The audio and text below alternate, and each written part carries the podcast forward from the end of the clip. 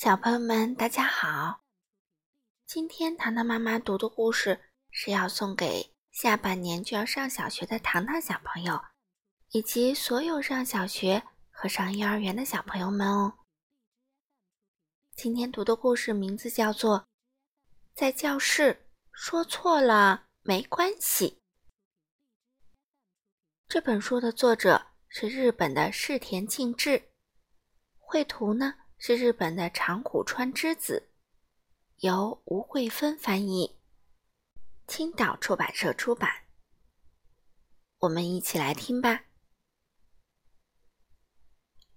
在教室说错了没关系，只要大家踊跃发言，说出自己的意见，答案对错都没有关系。别害怕说错，别笑别人说错。每个人都要勇敢的表达，说出自己的想法，这样才能在热闹的讨论中一步一步找出答案。在相互激荡的过程中，大家一起共同成长。别以为举手就一定不能说错，这样想会让你害怕说错，越来越不敢举手，越来越畏缩。最后，大家都不说话，时间一分一秒的溜走。老师无可奈何，只好一个人自言自语。学生们也都心不在焉，这样大家都不会成长。俗话说：“仙人打鼓有时错，连神仙都有出错的时候，何况是现在才正在学习。”正在成长的孩子呢，说错了一点都不奇怪，说错了是很正常的啊。听听这个小朋友是怎么说的吧。嗯，我低垂着头，很想举手，终于我下定决心，第一次举起手，老师马上就叫我了。我的心脏扑通扑通，身体热烘烘。一站起来，脑子突然一片空白，结结巴巴的说了些什么，自己都听不懂，糊里糊涂，莫名其妙的，只好坐下了。坐下以后，发烫的身体一下子变凉，脑子也清醒了。这时才想到，哎呀，刚才要是这样说就好了。哎呀，刚才怎么不那么说呢？真是好懊恼啊！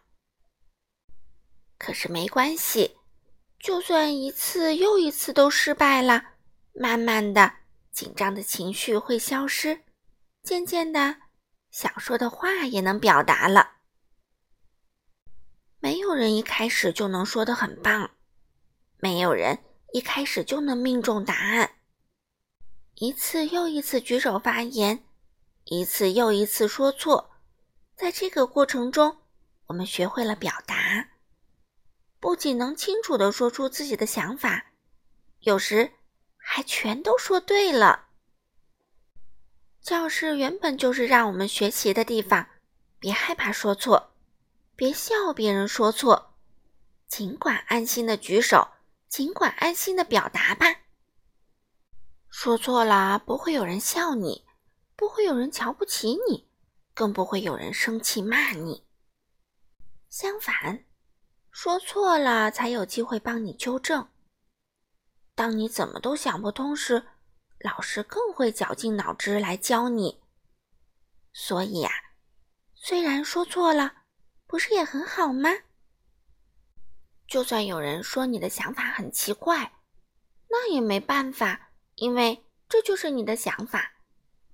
就算真的有人笑你。但说错了有什么不可以？只要把错的地方都学会了，这样不是更好吗？总而言之，不管别人说什么，不管有没有人嘲笑你，不懂的地方，我们一定要努力找答案，绝对不放弃。这样的教室不是很好吗？让我们来创造这样的教室吧。好了，小朋友们，今天的故事就读到这里啦。